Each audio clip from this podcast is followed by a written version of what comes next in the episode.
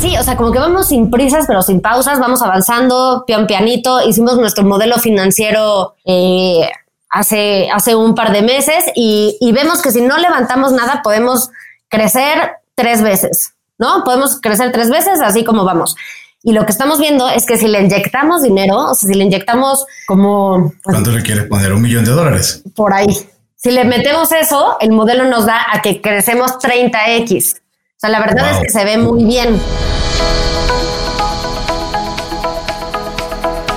Hola, has venido a escuchar nuestras historias, ¿verdad? Entonces, bienvenido a Cuentos Corporativos, el podcast donde Adolfo Álvarez y Adrián Palomares hacen de juglares y nos traen relatos acerca del mundo de las empresas y de sus protagonistas. Prepárate a escuchar interesantes historias acerca del management, startups, compañías exitosas y fracasos empresariales. Pon a tono tus oídos y disfruta de este nuevo capítulo de Cuentos Corporativos. Y como todo cuento, este también empieza con un había una vez. Que lo disfrutes. Hola a todos y bienvenidos a un nuevo capítulo de Cuentos Corporativos. Somos Adrián Palomares y Adolfo Álvarez y nos sentimos muy contentos de que nos estén escuchando. Como saben, Cuentos Corporativos es un espacio en donde se relatan historias acerca de empresas, con el fin de reflexionar sobre sus miedos, sus retos y las oportunidades que tienen para ser mejores organizaciones. Y bien dicho esto, comenzaremos con este nuevo capítulo y para hacerlo lo haremos diciendo como es tradición en este espacio. Había una vez una joven con ganas de transformar al mundo a través de la comunicación, carrera que estudió en la Universidad Iberoamericana, donde se gradúa con mención honorífica.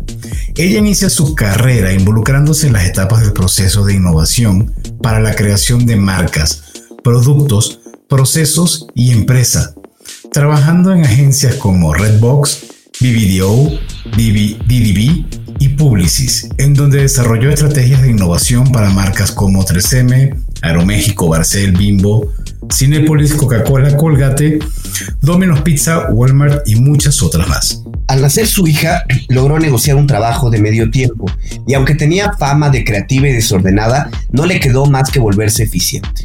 Fue en esta vorágine que nuestra invitada Regina Cabal cofunda junto con Katia Molle Mom Lancers, la plataforma que conecta a mamás profesionales con empresas que buscan talento por proyecto, con el objetivo de cambiar la forma en que se crean oportunidades laborales para las mamás en México. Regina, un placer tenerte con nosotros, muchísimas gracias. Bienvenida. Muchas gracias por, por invitarme, Adrián Adolfo. Un gusto estar con ustedes. Regina, eh, aunque aquí hablamos de empresas, lo que más nos interesa de inicio es conocer a las personas. ¿Qué nos puedes platicar de ti? ¿Quién es Regina Cabal? Ok, algo que, que me definió por mucho tiempo es que soy la segunda de cinco hermanos. Entonces, eh, soy una familia grande, una familia católica, con una con unos papás este, que daban todo por nosotros. Eh, y, y, bueno, digamos que, que, mi mamá, mi papá estudió también comunicación y luego la gente cree que, que nuestro lado creativo, porque la verdad es que todos mis hermanos somos bastante creativos, este, mucha gente se lo atribuye a mi papá y la verdad es que yo creo que mi mamá era la, la cabeza creativa de la casa. O sea, yo ir a un ir a una fiesta en la que no había una actividad, o sea, por ejemplo, ir a una comida familiar en la que no había o una obra de teatro o un juego, un concurso me parecía algo muy extraño. O sea, hasta grande entendí que así no eran las comidas familiares normales. O sea, como que yo llegaba y, pero ¿y qué, qué actividad va a haber? Así que, ¿de, ¿de qué hablas? ¿Cómo de qué, de qué actividad? Yo, sí, pero qué, o sea, o voy a un baby shower y ¿cómo? ¿Nada más vamos a comer? O sea, no va a haber un juego, no va a haber un invento y eso era mucho de, de, de mi mamá, ¿no? Entonces, bueno, eso es algo, algo que me define mucho. Y bueno, ¿qué más? Eh, estudié toda mi primaria, secundaria y preparatoria en una escuela de puras mujeres, ¿no? Eh, y después estudié en la Ibero, estudié comunicación, eh, que la manera de, eso me da mucha risa, el que no sabía yo qué estudiar. Y mi manera de elegir fue tomar varios planes de estudios y palomear las materias que me parecían interesantes. Evidentemente, comunicación ganó. A ver, si tienes periodismo, si tienes cine, si tienes, o sea, tienes toda una variedad de cosas eh, y pues así fue como elegí mi carrera, ¿no? Este, fui muy, muy ñoña, eh, me tomaba muy en serio.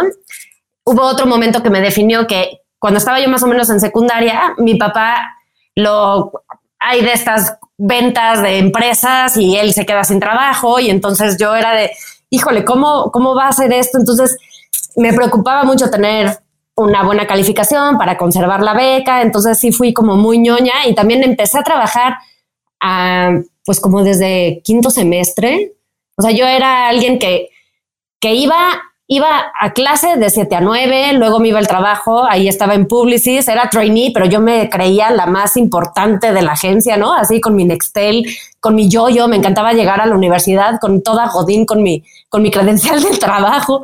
Este, algunas cosas que luego dices, tanto, tanto estarte matando para que al año de habernos graduado todas, pues todas mis amigas me alcanzaron en el nivel corporativo que, que yo estaba, ¿no? Pero, pero digamos, fui muy ñoña, me tomé el trabajo muy en serio desde muy temprana edad. Hubo viajes que no fui porque yo me sentía esencial en mi trabajo. Entonces, eh, pues sí, fue, fue un poco eso. Y, y sí, más grande me definió mucho.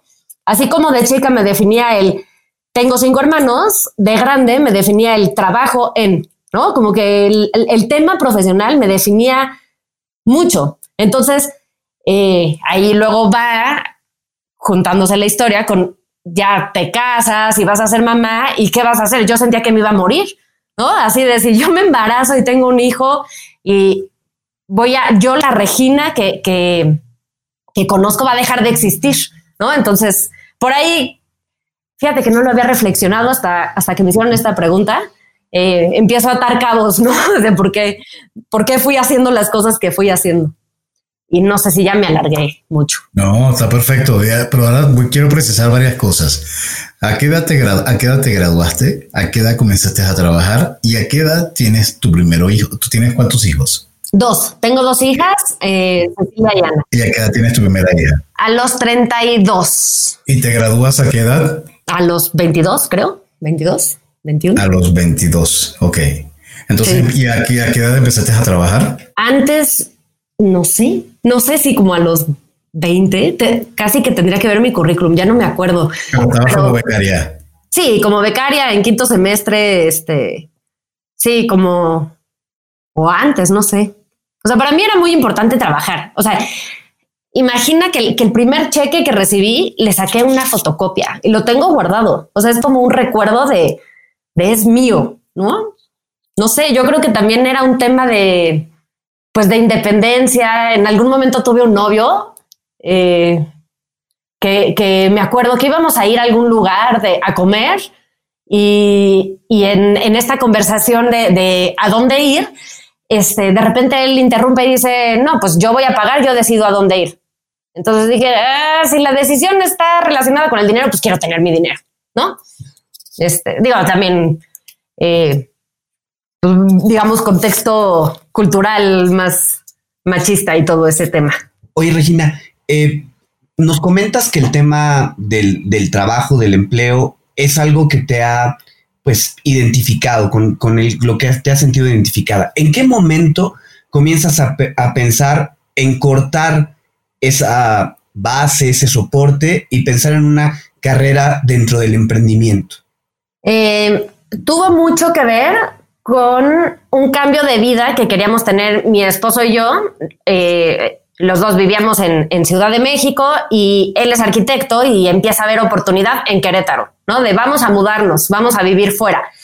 Y, y en un principio, como que yo puse varias metas, ¿no? Dije, bueno, sí, nos vamos a vivir fuera, pero si logramos ahorrar tanto. Y si logramos, él quería hacer un desarrollo inmobiliario y era, bueno, si logras negociar ese desarrollo en ¿no? Y de repente se fueron dando todas las cosas. Y, con todo y que yo estaba muy, muy, muy feliz en el trabajo en el que estaba, coincidió que era el nacimiento de mi segunda hija. Entonces, y ahí hubo un, como, eh, empecé yo a platicar con, los socios del lugar donde trabajaba, de, oye, a lo mejor me voy a ir a vivir a Querétaro. Y entonces ahí hubo un rompimiento porque fue de, a ver, van a ser tu hija, y te vas a ir a vivir a Querétaro, eh, ten a tu hija y después hablamos, ¿no? Y como que ahí fue cuando yo ya traía la idea de Mom Lancers y dije, pues ya, mejor me pongo a hacer Mom Lancers. ¿no? Comentabas ahorita que el trabajo te daba identidad, pero también te daba seguridad en la parte económica. ¿Cómo fue esa decisión en el punto de decir qué voy a perder al momento de dar el paso y seguramente qué voy a ganar? ¿Cuáles eran los puntos que tú ponías en una balanza antes de dar justo el paso para el emprendimiento? Ah, pues no, sé, yo creo que no, no fue una balanza lo que puse, fue unas ganas de que algo existiera. para mí era muy evidente cuando yo estaba trabajando en esta agencia, como muchas mujeres, muchas amigas mías salían de la fuerza laboral porque no lograban negociar flexibilidad. Yo decía, es que ¿cómo puede ser esto? O sea, ¿cómo estudiaste un MBA? ¿Cómo eres la directora regional de una marca? Y, de repente, porque tienes que decidir, ¿no? De, de, híjole, ¿qué es la situación que le pasó a, a Katia, mi socia? De no quiero llegar a mi casa a siete de la noche a bañar a mi hija y dormirla. Y, y ella decidió, ¿no? En, en, su caso, ella decidió salirse de la empresa donde estaba. Digo, hay muchas mujeres que no, que se quedan, lo resuelven con la guardería, con la abuela, con la mamá. O sea, como me decía mi psicóloga, hay mil maneras de estar en este mundo. Eh, pero para mí era, yo veía a todas estas mujeres, las sentía desperdiciadas. Entonces, para mí no era tanto una balanza, era yo quiero que esta idea exista y no me importa que sea, ni siquiera pensé tanto en el tema económico. Eh, digamos que la, relación que, tengo yo con mi esposo es bastante, luego no es tan, tan sano porque tenemos todo revuelto, ¿no? En, cuanto, o sea, no tenemos cuentas separadas de esto es mío, esto es tuyo, sino que todo entra en una bolsa. Y por eso es para mí muy importante el, tener referencias y de, de cómo ordenarte económicamente, pero digamos que no, o sea, no me lo cuestioné, no fue un, ah, voy a dejar de percibir tanto dinero, entonces le voy a negociar a mi esposo que me dé esa cantidad, o sea, la verdad es que ni me lo cuestioné, simplemente teníamos un ahorro, eh, lo platicamos, él me dijo, bueno, te doy un año como de, de para que lo eches a andar y este, y, ya, así fue, o sea, no, no puse tanto eso en, en balanza, sino era una, pues, ganas de que existiera. O sea, incluso este, o sea, yo, yo estaba dispuesta a ceder mucha de la empresa con tal de que esto se echara a andar, ¿no? Impresionante es que tú vienes de trabajar en agencias que son muy pesadas, agencias importantes. De hecho, te iba a comentar el proceso creativo que utilizaste para Mom Lancers. Quiero imaginar que una parte la tomaste o la aprendiste en Redbox. Puede ser. Porque Redbox, eh, he tenido contacto con Rodolfo Ramírez. Sí. Y realmente salen cosas increíbles de ahí. Hemos hecho trabajos de, design thinking, de, revisión de, cambio de procedimientos. ¿Cuánto, ¿Cuánto de lo que venía de tu vida profesional inyectaste en Mom Lancers? Muchísimo, muchísimo. Y particularmente de Rodolfo y de Mara, que también es socio. Incluso Mara fue el, el que yo le platicaba mi idea y él me dijo, ah, lo que tú quieres hacer son como Mom Lancers. A él fue el que se le ocurrió el nombre. Yo les iba rebotando la idea regresando de un avión. Em, entonces sí, y mucho tiene que ver. Em, yo creo que si yo no hubiera pasado por un proceso así, a lo mejor me hubiera gastado una millonada en desarrollar una aplicación. En cambio, con esta mentalidad de un producto mínimo viable, de equivocarte rápido para aprender, eh, fue que lo lancé. O sea, realmente empezamos con Google Forms. La primera página que tuvimos era un Wix que hice yo, ¿no? Así, este, que Wix es una, una plataforma como, como para hacer páginas de internet que parece PowerPoint, ¿no? Así de aquí pon un botón. Em, incluso parte de mi plataforma sigue estando ahí. En otra parte ya tengo un software y lo vas mezclando, ¿no? Entonces yo creo que así fue esencial. O sea, el, el haber pasado por un lugar como Redbox me abrió mucho el, eh, el panorama de que, o sea, sí, si no, yo me hubiera gastado una millonada. Así de quiero hacer esta idea, a ver quién me la desarrolla, ten un millón de pesos. Bueno, si los hubiera tenido, no los tenía, también en parte por eso, por eso fue que no es así, ¿no? Pero, pero me hizo, yo creo también muy valiente, algo que me han, o sea, yo a los clientes les digo, me preguntan, oye, y es el caso, por ejemplo, de Unilever me preguntaron el año pasado, oye, ¿y puedes hacer un proyecto en Colombia? Y yo, sí. O sea, te voy a ser muy honesta, o sea, tampoco miento, ¿no? te voy a ser una honesta, no tengo oficina allá, pero buscamos la manera, ¿no?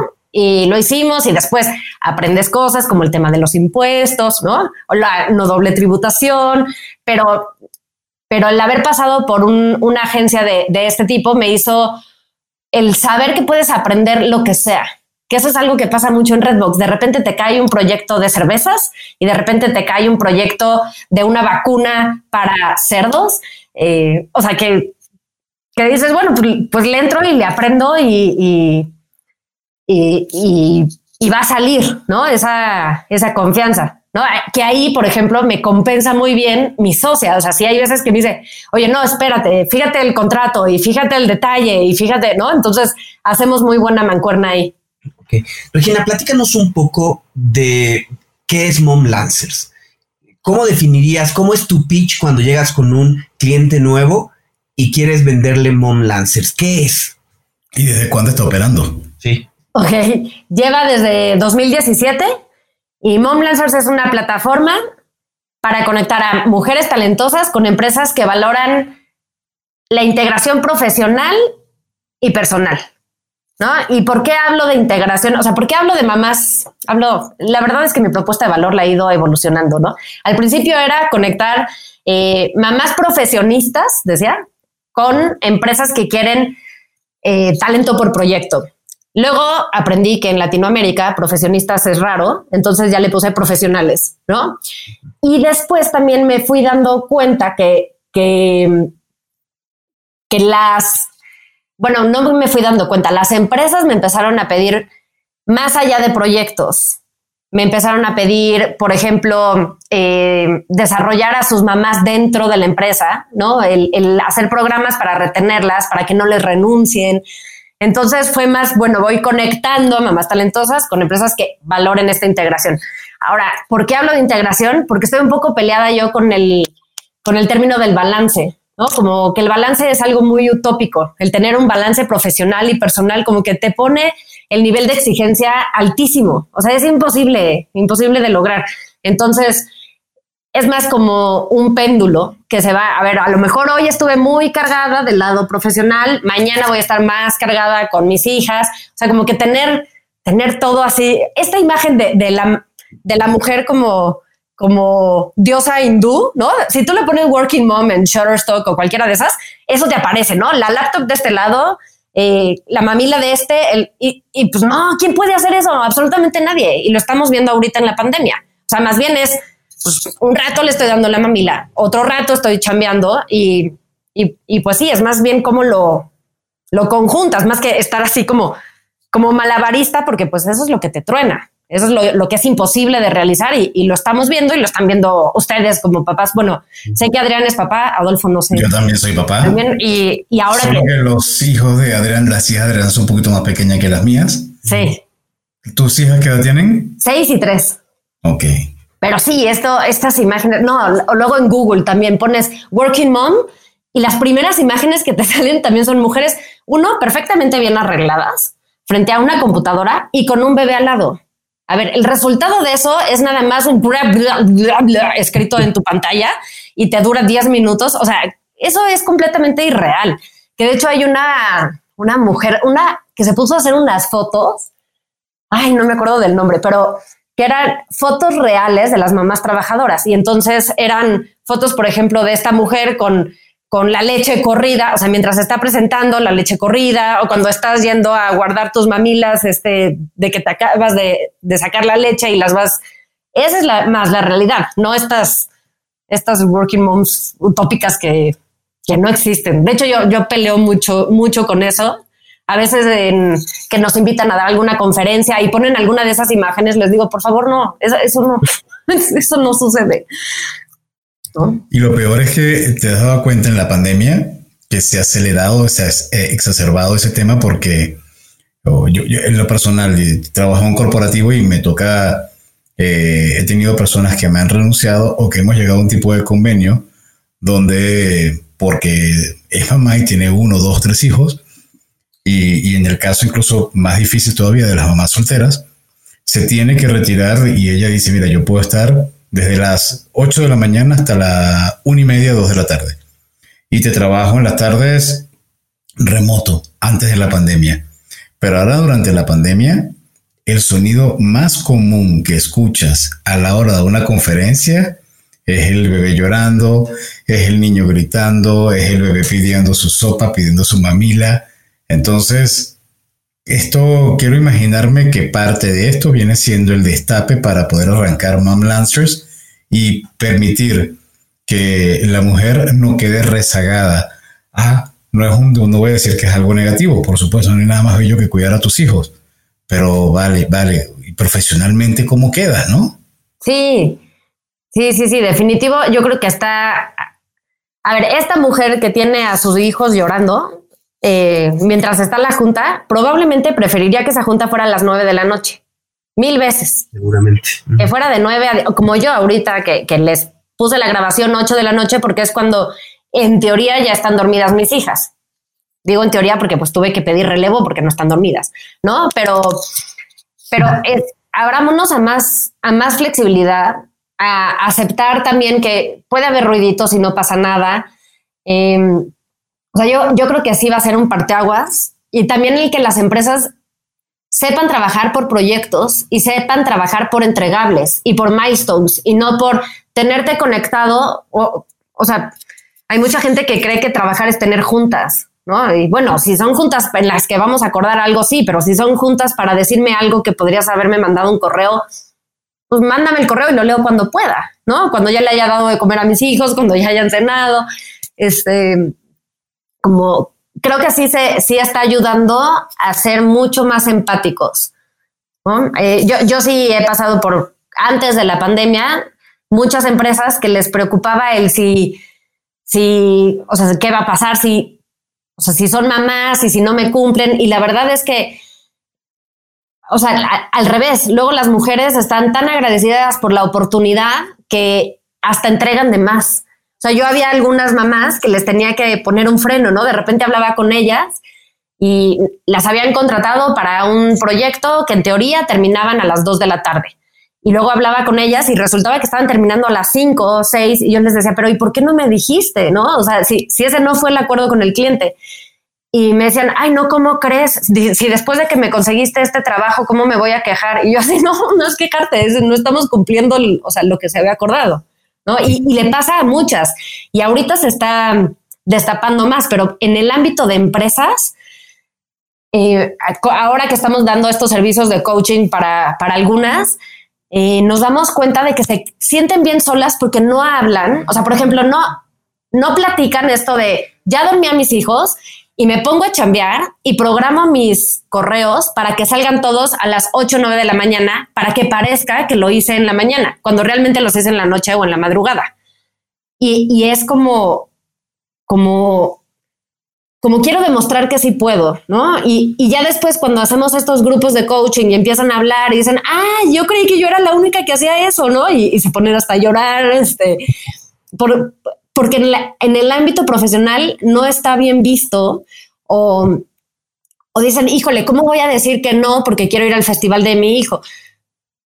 No, a ver, eso no tiene nada que ver con si trabajas bien, si tienes talento.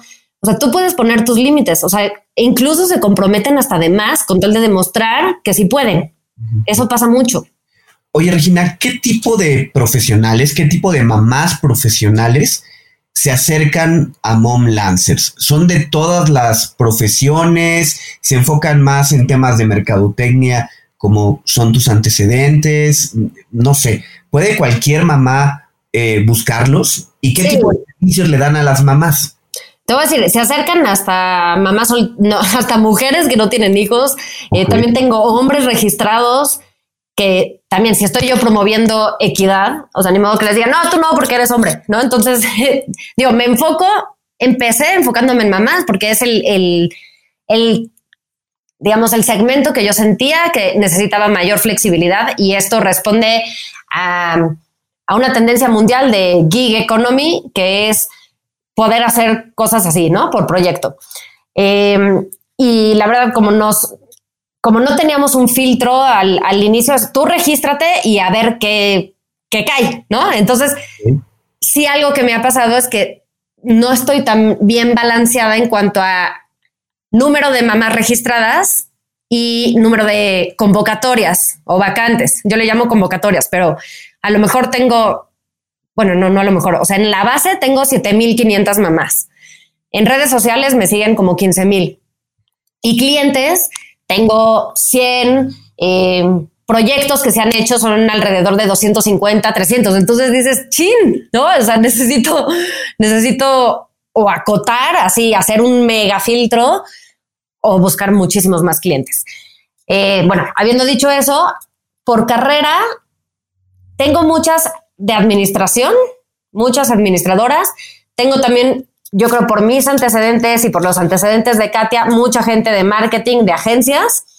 Y también tengo varias de recursos humanos. De hecho, hace poco hicimos como un, análisis y sí, las cuatro verticales que, que más tengo es gente de recursos humanos, de marketing, de, de finanzas y, de, y lo de ventas. Algo que me ha pasado mucho es que como yo lanzo las convocatorias de acuerdo a lo que me piden los clientes, eso es lo que me llega también, ¿no? Y hay muchos clientes que su primera idea de, ah, son mamás profesionales que están en su casa, ventas, ¿no? Es lo primero que se les ocurre. Entonces tengo también muchas de ventas y muchas convocatorias de ventas, ¿no? Que, que luego ahí yo no sé si, si me estoy negando a lo que me está pidiendo el mercado, pero porque me, me mandan convocatorias de puro por comisión o cosas así. Y yo, ay, no, eso no quiero, ¿no? Pero a lo mejor ahí está la oportunidad gigantesca y yo me estoy negando a verla, ¿no? O sea, sí las tomo, sí lo hacemos, pero, pero no me encanta. ¿Y hay algo similar a Mam Lancers que, que te inspiró? Que tú dijeras, ah, eso lo vi operando en Estados Unidos, o lo vi operando en Reino Unido, o lo vi operando en Argentina, o no, es una idea original mexicana. Eh, digamos, no, como todo, ¿no? Luego está el inconsciente colectivo. Eh, sí fue una idea que tuve yo en mi cabeza y la dibujé y todo y se la platiqué a una amiga y cuando se la platiqué a una amiga me manda un artículo de mira esto que está sucediendo en Chicago, ¿no? Y entonces en Chicago existe The Mom Project. Que, lo fundó Alison Robinson, que es una mujer que trabajó en Procter, vio la misma necesidad, empezó y desde, desde que me mandó mi amiga así de, ah, ya están haciendo mi idea, le voy a escribir, ¿no? Ya es mi amiga en LinkedIn, nunca hemos hablado, llevamos seis años. bueno, no, yo creo, sí, 2016, tengo ahí mi registro de cuando le escribí, este, no hemos logrado concretar nada, eh, porque en algún momento dije, a ver, si esto ya existe, pues que me den el know-how y lo implemento acá, ¿no? Pero bueno, empecé, este, conozco The Mom Project, en Nueva York empezaron otras, que estas eran mujeres que habían trabajado en McKinsey y se llamaba Work, y ellas tenían un eslogan que me encantaba que decía, Flexibility is the new feminism, ¿no? Así como la flexibilidad es el nuevo feminismo. Em, y entonces yo estuve siguiendo muy de cerca estas dos. Y de repente Work dijo, a ver, ya, adiós el tema de mujeres. Eh, yo hablo de flexibilidad en general. Entonces me parecía muy interesante porque era una pregunta que, que yo me hacía mucho. Yo decía, es que pues yo lo estoy pensando para mamás, pero pues la flexibilidad la pueden necesitar a ver, este, ah, luego me pasaba que iba yo en, un Uber, ¿no? Platicando con alguien de mi idea y el chofer del Uber se volteaba y me decía, oiga, pero eso no debería ser solo para mamás, yo soy abogado, fíjese, no sé qué, y me contaba su historia personal, ¿no? Entonces yo decía, híjole, a lo mejor sí es cierto, ¿no? Y, y pues la seguí muy de cerca y el año pasado resulta que las de Chicago compraron a las de Nueva York, o sea, las que se enfocaron en mamás, compraron a las que se habían abierto. Entonces, y, de hecho se convirtió como en su área de, investigación, Work Labs. No sé por qué haya sido, eh, no sé si fue que consiguieron muchos fondos o, o, no sé si también es un tema que te abre puertas. O sea, yo lo estoy viendo, hay clientes, a ver, es eh, Unilever, es mi, de mis principales clientes. No necesitan talento, o sea, tienen talento para, o sea, por todos lados, pero les parece interesante el tema de diversidad les parece interesante el tema de mujeres. Entonces es algo que me ha abierto puertas. Entonces, pues ahí me sigo. Luego está en Argentina, está esta mujer, la que hizo el primer, que le dice ella unicornia, esta Silvina Moschini. Mm, que le dice unicornia, sí. Ajá, el primer unicornio rosa, ¿no? Esta mujer fundó una cosa que se llamaba Transparent Business, que era una plataforma para poder tener seguimiento de proyectos, ¿no? Este, y resulta que, que ella, digo, le estaba yendo muy bien, pero cuando, cuando digamos dio el brinco, bueno, como yo lo leo, ¿eh? a lo mejor es, es otra historia la de ella, pero como yo lo leo, es cuando a esto de Transparent Business le trepó otra plataforma que se llama She Works, o sea, Where She Works. Entonces, al enfocarse en mujeres, otra vez dio el brinco, ¿no? Eh, en México existe, y también he hablado con ellas, Bolsa Rosa. Ellas empezaron siendo una bolsa de trabajo para mujeres. Em, y ahí les pasó un poco lo que a mí me pasa con el tema de ventas. Veías muchas vacantes de asistente, em, secretaria, eh, como que, no sé, como, como trabajos no tan retadores, digamos. Ahora ellas también están brincando al tema de por proyecto.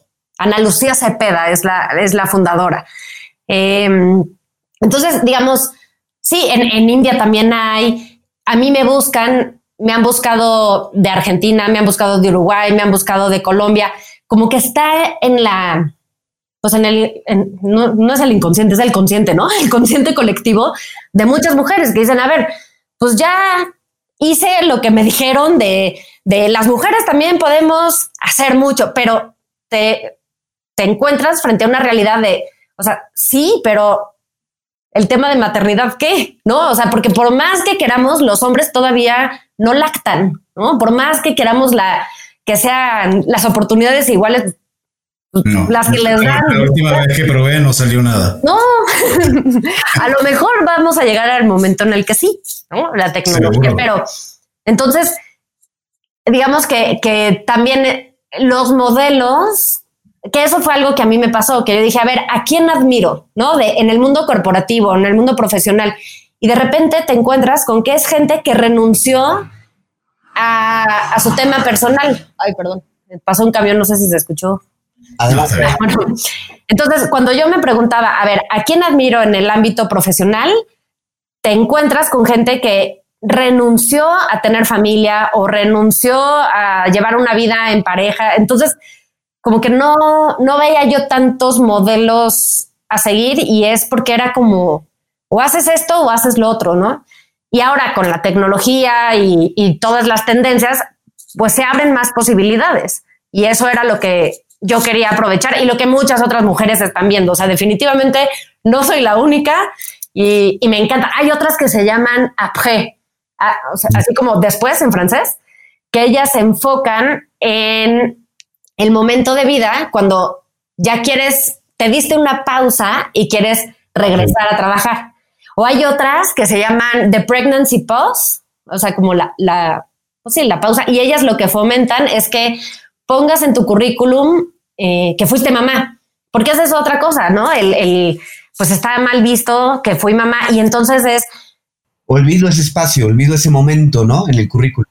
Muchas mujeres en, lo ves en pocos currículums, la verdad. Y yo también lo fomento. O sea, a mí me encanta. De repente me llegan, me llegan currículums así que, que dicen, este, encargada del desarrollo de una vida humana, ¿no? Y así, último puesto, jefa de la familia Martínez, ¿no? Por decir algo. Encargada del desarrollo de diseñar la vida humana. Y dices, ¿cómo no está eso en todos los currículums de todas las mamás? Y, todo lo que aprendes, el tema de resiliencia, o sea, o, el manejo de estrés. O sea, ¿quién, ¿quién puede manejar mejor el estrés que una mujer que ya tuvo que ir a la sala de urgencias con su hijo descalabrado? O sea, a ver, o sea, claro que aprendes cosas que te sirven también en el ámbito profesional. Nada más que no, no sea, no sea expresado, no se dice, no se cuenta.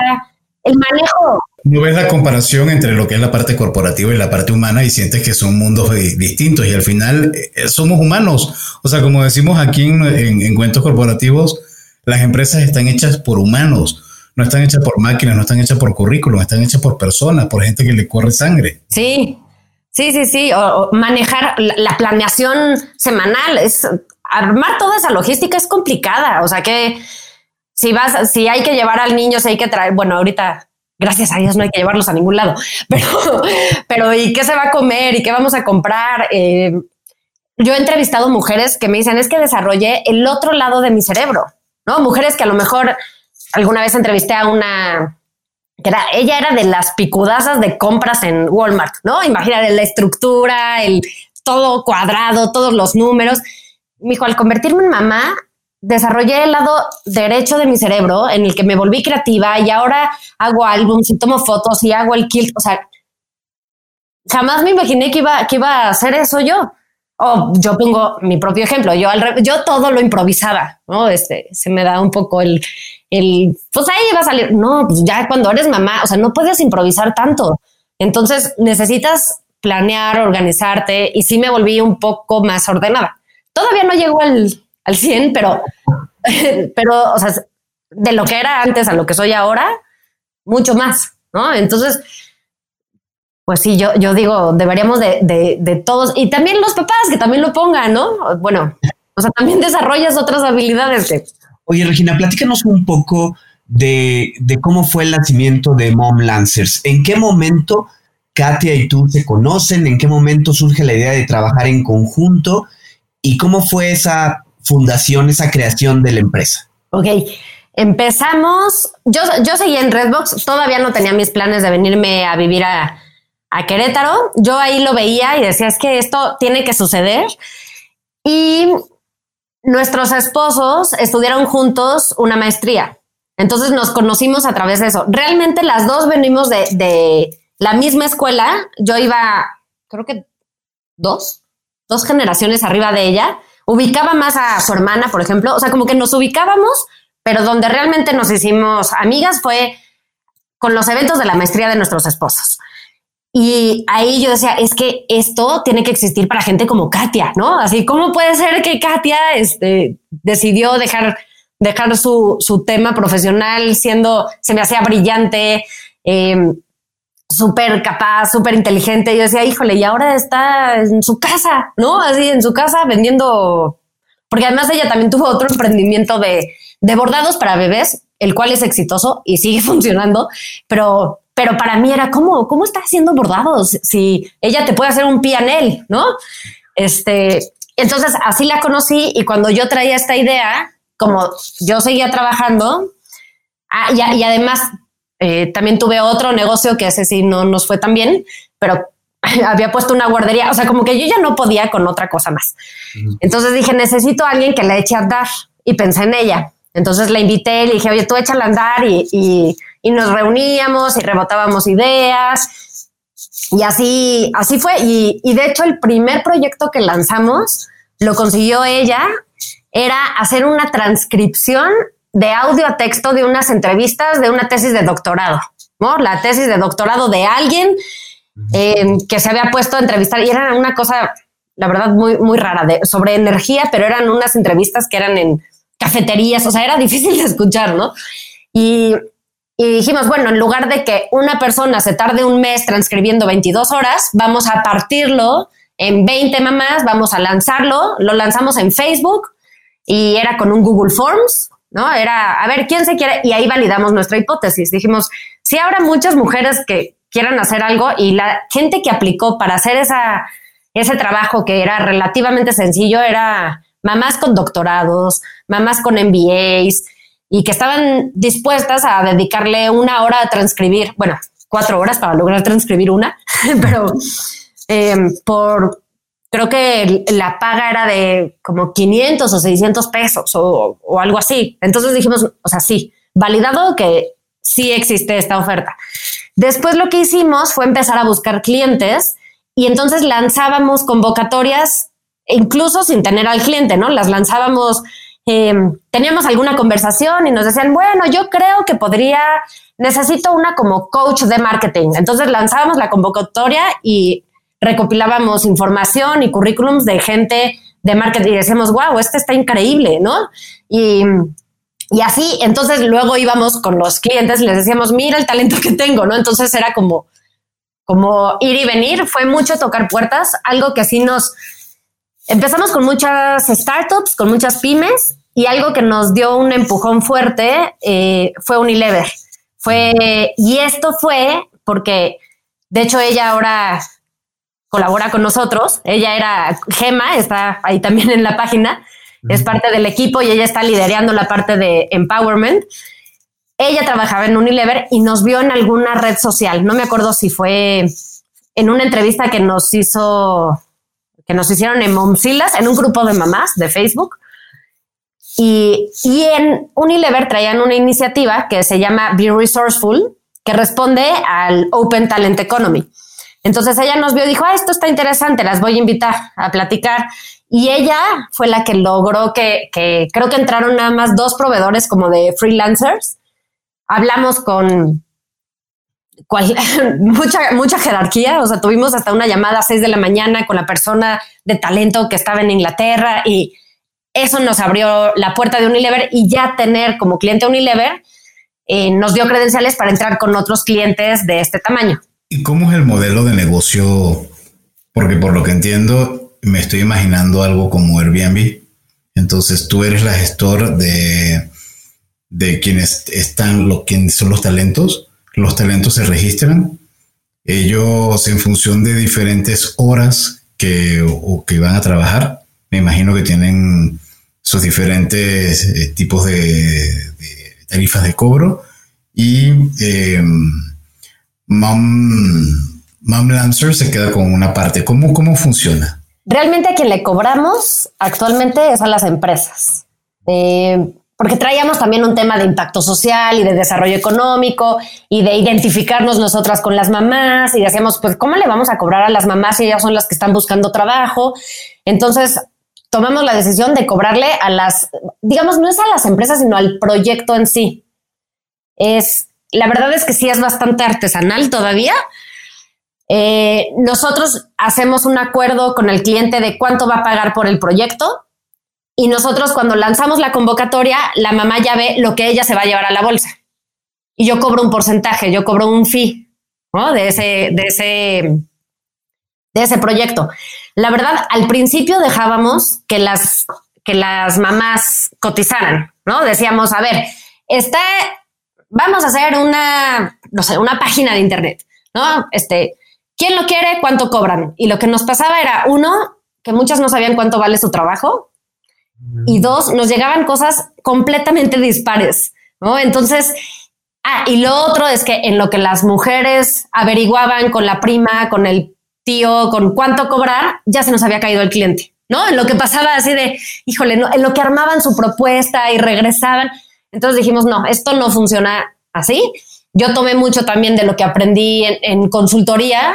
Cuando yo trabajaba en Redbox, yo cotizaba las propuestas, o sea, cada consultor cotiza las propuestas. Y, bajo ese esquema lo fuimos haciendo, fuimos haciendo un cotizador, un tabulador, mucho con la experiencia que nosotros tenemos. Y entonces cerramos la cifra con el cliente antes de lanzar la convocatoria.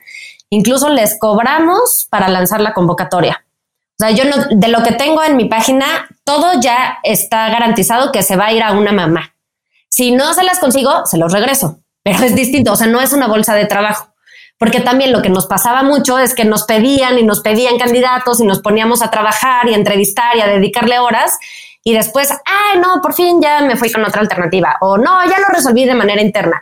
Entonces, eh, pues fue más un, tema de no estamos saliendo en gastos si funcionamos como bolsa de trabajo y yo quiero garantizar que sí queda el que sí el proyecto proyecto se le asigna a una de mis mamás.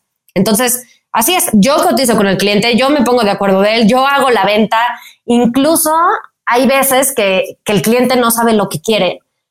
O bueno, te dice, o sea, también por eso no me ha funcionado. he intentado miles de formularios así de, o, de cómo llegar, llenar en, en, la página una solicitud de proyecto.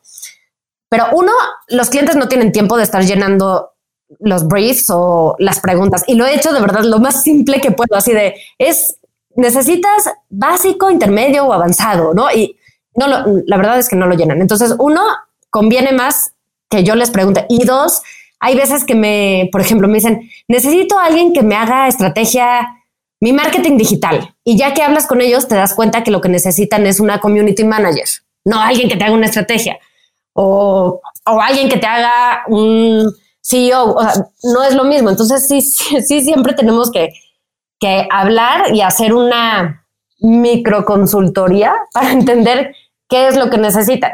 Que mi sueño, todavía no llego ahí, pero mi sueño es poder tener mom lancers ya validadas, que ya tengo algunas, pero pero todavía no lo meto tanto en el proceso, que ellas hagan, definan la propuesta con el cliente, ¿no? Y entonces ya lo aterrizan, porque igual, así de, este, quiero hacer una investigación de mercado, ¿no?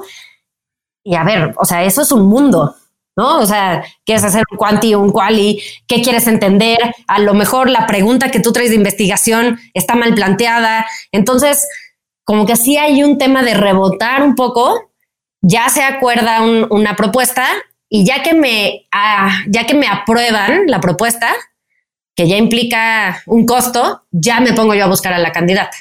Bueno, no yo.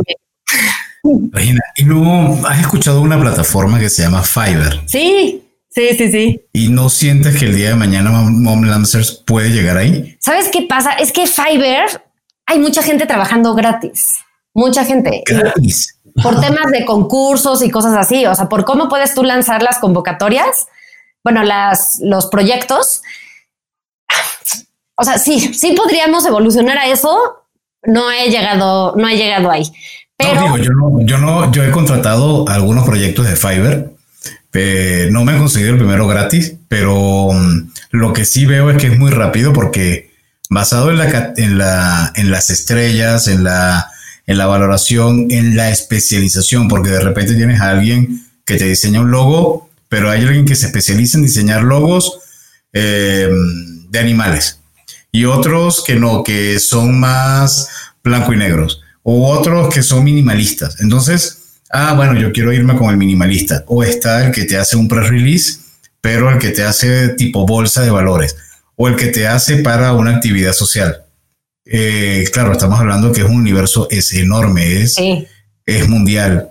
Eh, pero yo creo que es una forma también que pudiera ser de ir mucho más rápido que puedan salir los, los, proyectos que se están entregando, ¿no? Es una idea que me imagino que has evaluado como mm, de tantas ideas que hay, ¿no? Sí, sí, sí. La verdad es que estoy ahorita en una disyuntiva.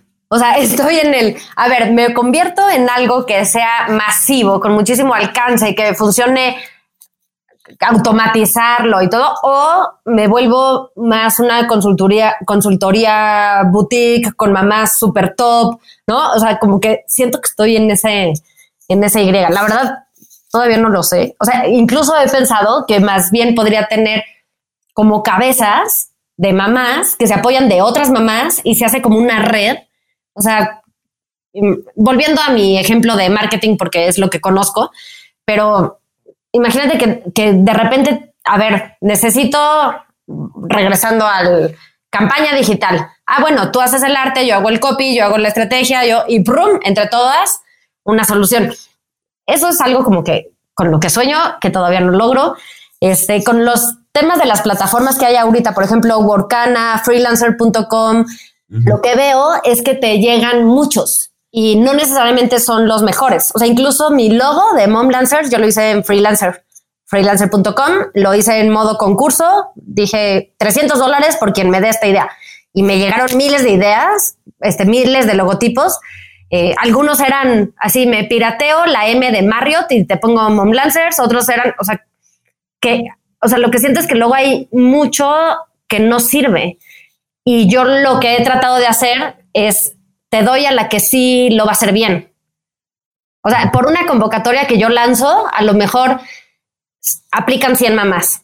De esas 100 yo las filtro, sí, con los tags y la tecnología que tengo, las filtro y acabo entrevistando 10. Y le doy al cliente la decisión final que sean 3.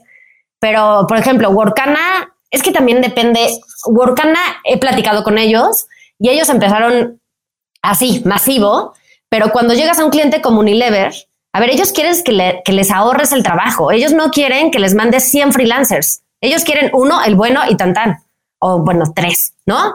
Entonces, como que hay un modelo de B2B que es distinto a, a estas, a estas otras cosas. Pero la te voy a decir como que yo voy aprendiendo y voy evolucionando según lo que voy viendo.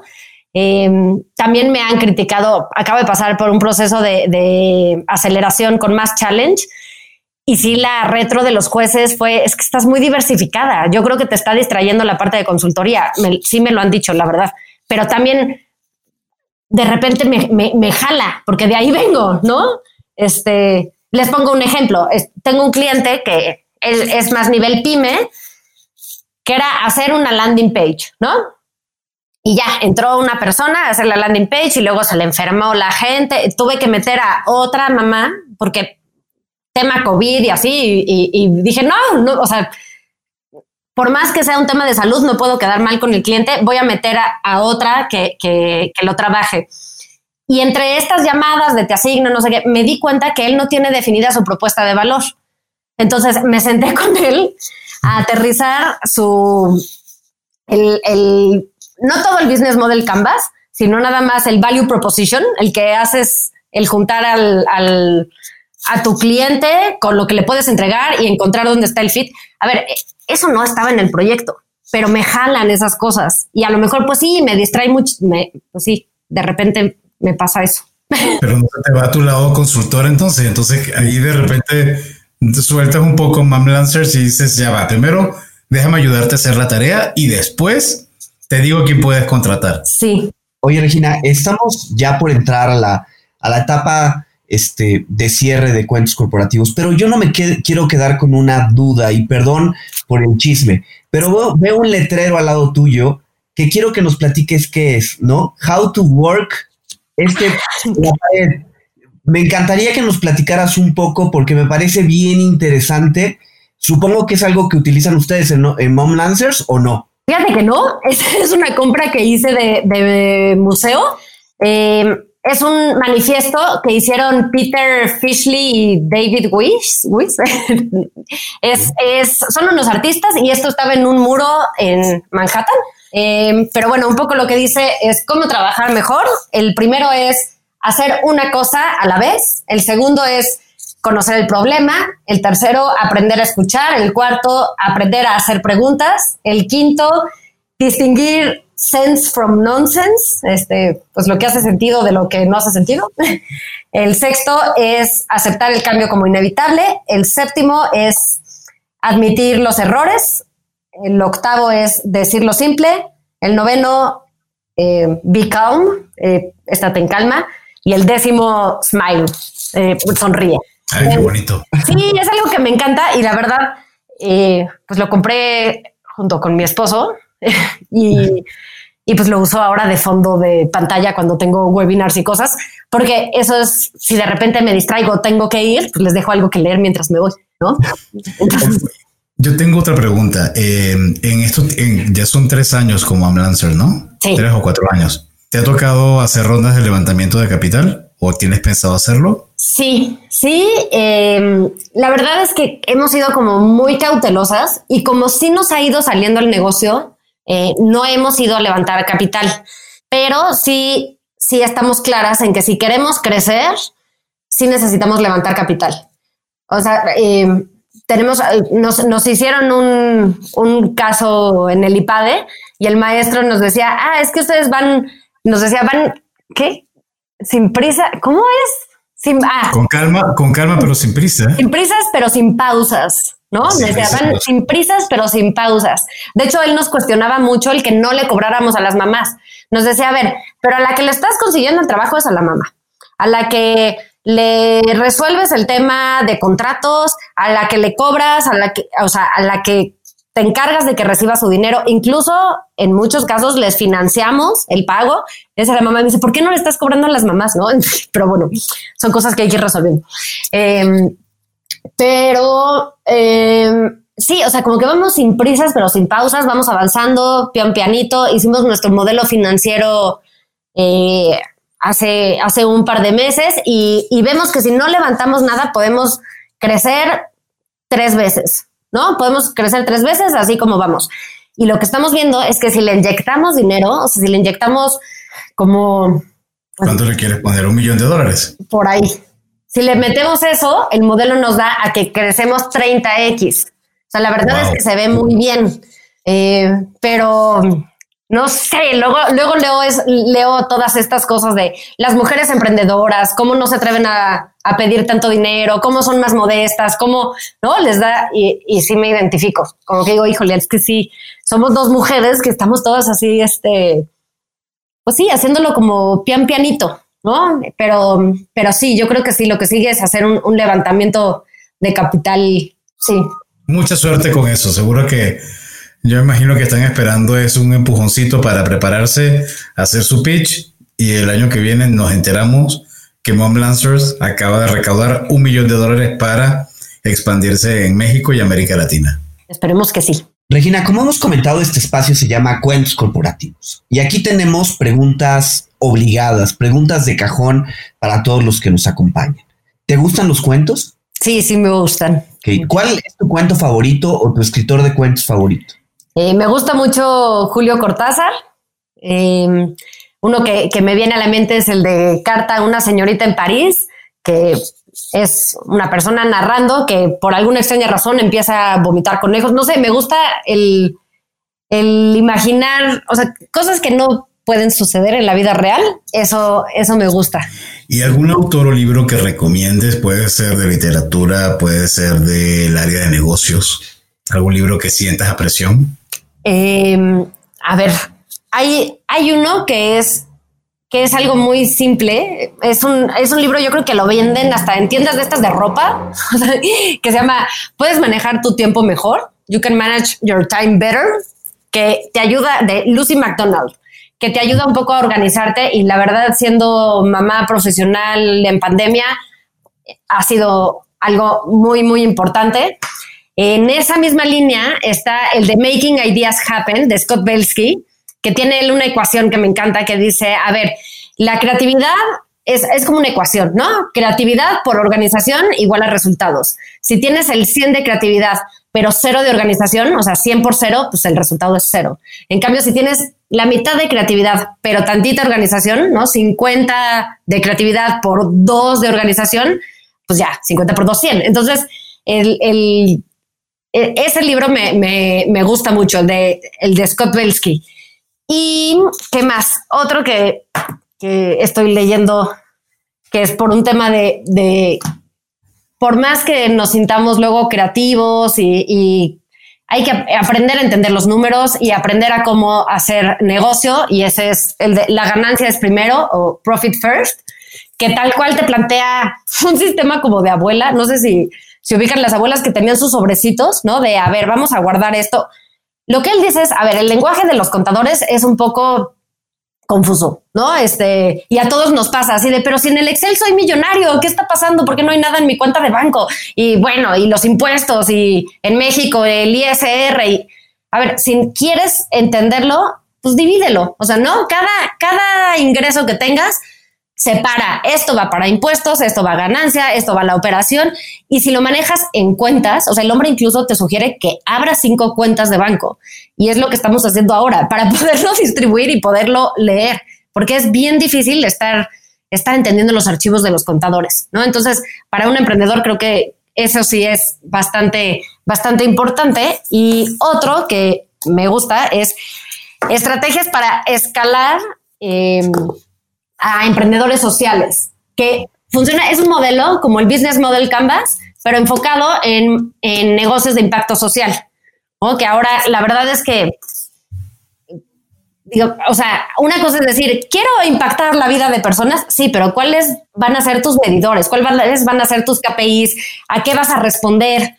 Eh, que eso es algo que, sí, yo decía, es que le estoy cambiando la vida a las mamás, sí, pero ¿cómo? ¿No? Entonces, eso me ha, dado también bastante claridad en cuanto a, al tema de impacto social. Regina, ustedes son una empresa de proyectos. ¿Qué tipo de aplicaciones, qué tipo de funcionalidades utilizan principalmente para gestionar a estos equipos de trabajo que entran y salen, que cambian muy rápidamente? No sé, ¿cuáles son estos sistemas comerciales que utilizan normalmente y que podrías recomendar a una startup? Bueno, Google, Drive, todo, G Suite, eh, Slack. Slack también te permite colaborar mucho, incluso no tienes que tener el correo de la empresa, sino que invitas a gente a tu espacio de trabajo. Eh, Evernote, a mí me gusta mucho. Evernote creo que a lo mejor ya se quedó un poco viejito, pero, pero lo traigo yo desde años atrás y, y me gusta me gusta mucho trabajarlo, que se puede reemplazar ya con Google Docs, pero yo sigo trayendo mi Evernote por ahí. Y para visualización, Asana. ¿no? Para visualización del trabajo de varios equipos. Incluso yo lo estoy ya metiendo, por ejemplo, con algunos clientes que, que me dicen, oye, ¿y cómo? a lo mejor cuando empecé yo, yo me imaginaba que mi plataforma te iba a hacer eso, pero a ver, si ya existe allá afuera, o sea, ¿para qué desarrollo algo que va a ser lo mismo que lo que ya existe? Entonces, eh, sobre todo si son clientes que van a tener a varias, a varias consultoras, varias freelancers al mismo tiempo, pues tal cual le digo, a ver, vamos a utilizar Asana y te va a costar por usuario de 200 a 500 pesos la membresía mensual, dependiendo de las funciones que quieras ver. Si quieres el time tracking, si quieres... Y ya, o sea, tampoco tengo que hacer un mega desarrollo para poder hacer esas cosas, ¿no? Este, Trello, también utilizo, utilizo Trello que también me gusta que puedes trepar a varios equipos. Ahorita con el tema de, hacer, sobre todo rebote de ideas, Miro, que es como, como, como si tuvieras tus rotafolios, pero y todos están escribiendo al mismo tiempo. Miro, me gusta. Em, y bueno, Zoom, ahora lo he estado utilizando mucho. MailChimp. Em, he pasado con el tema de los correos y eso, he pasado de analizar que si HubSpot, que si Pipedrive, que si y, acabo con MailChimp, no sé por qué, no sé por creo ¿Ya, que... ¿Ya probaste Superhuman? No, no, ¿cuál es ese? Superhuman es uno muy recomendado que utiliza... Hay una aceleradora muy famosa que es la gente de Y Combinator y ellos desarrollaron uno de sus de sus eh, startups eh, directores que además también dice desarrolló en, en Y, en y este, desarrolló Superhuman y parece que es muy buena. Quiero probarla, no la he probado tampoco. Yo tampoco la he probado. Bueno, tenemos el mismo problema que tú y usamos normalmente MailChimp, pero bueno, tiene sus pros y sus contras. Sí, o es que depende, sí, depende de, de, muchas cosas. Y por ejemplo, ahí creo que me tardé en hacer el, el, en empezar a pagar, ¿no? Como que yo decía, sí la libro con los dos mil contactos, ¿no? Sí la libro, ¿no? Este, mando uno ahorita, me pongo una alarma en 24 horas, bajo, subo y, es una burrada. O sea, como que hay algunas herramientas que sí conviene pagarlas desde el principio y una de ellas es, es MailChimp, creo. Así es, así es. Bueno, Regina, muchísimas gracias, en verdad. Eh, no queremos dejarte ir sin luego de toda, toda esta reflexión y además todo lo que nos has compartido, algún mensaje final que puedas dejar a quienes te están escuchando y ven en ti, sienten en ti la persona que los puede inspirar a construir su propio sueño y a independizarse? Uy, un mensaje, yo creo que eh, pues experimentar mucho.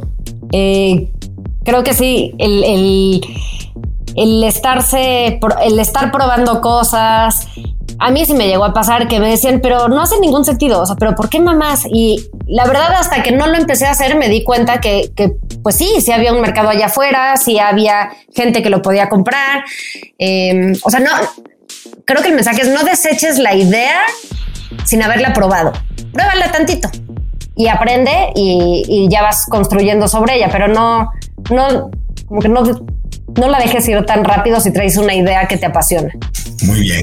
Gracias, Regina. Eh, la verdad es que ha sido un placer platicar contigo.